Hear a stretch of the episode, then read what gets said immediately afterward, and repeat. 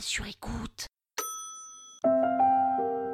La guerre de 100 ans Elle a duré 100 ans Vous écoutez Krusty History, le podcast qui vous raconte les histoires de l'histoire.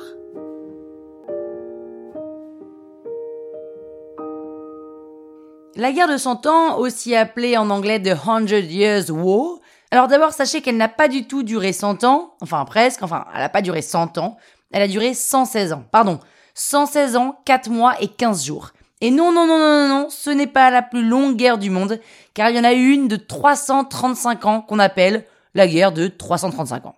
Donc la guerre de 100 ans est une des principales guerres du Moyen Âge entre les Anglais et les Français. On l'appelle guerre, même si bon, c'est pas vraiment une guerre en continu. Disons que les gens ne se sont pas battus pendant 116 ans non-stop.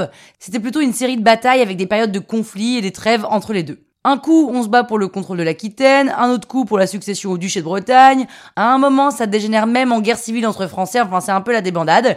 Et au final, pourquoi ils se battent? Eh bien comme toujours, pour le pouvoir. Chaque camp veut mettre la main sur le royaume de France en revendiquant que tel ou tel territoire lui appartient ou en invoquant son droit à la couronne. Et oui, parce que à ce moment-là, on est au XIVe siècle, soit il y a 700 ans, et les règles de succession ne sont pas encore très claires. Donc, lorsqu'un roi meurt sans héritier, c'est un peu la panique. Et en plus, comme les mariages sont arrangés, qu'on se marie entre cousins cousines, chacun est plus ou moins la même famille, y compris avec les Anglais. Donc tout le monde est là, genre c'est moi le roi, I'm the king, non c'est moi, mais non je te dis que c'est moi, nanana. Pour finir, on a failli, je dis bien failli, perdre la France jusqu'à ce que Jeanne d'Arc arrive et qu'elle commence à les foutre tous dehors.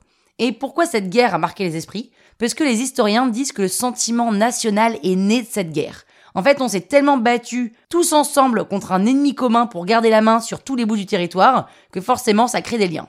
Et la vraie question qu'on se pose finalement et que vous êtes, je pense, sûrement venu chercher dans ce podcast, c'est pourquoi est-ce qu'on a appelé cette guerre de 116 ans, 4 mois, 15 jours, la guerre de 100 ans?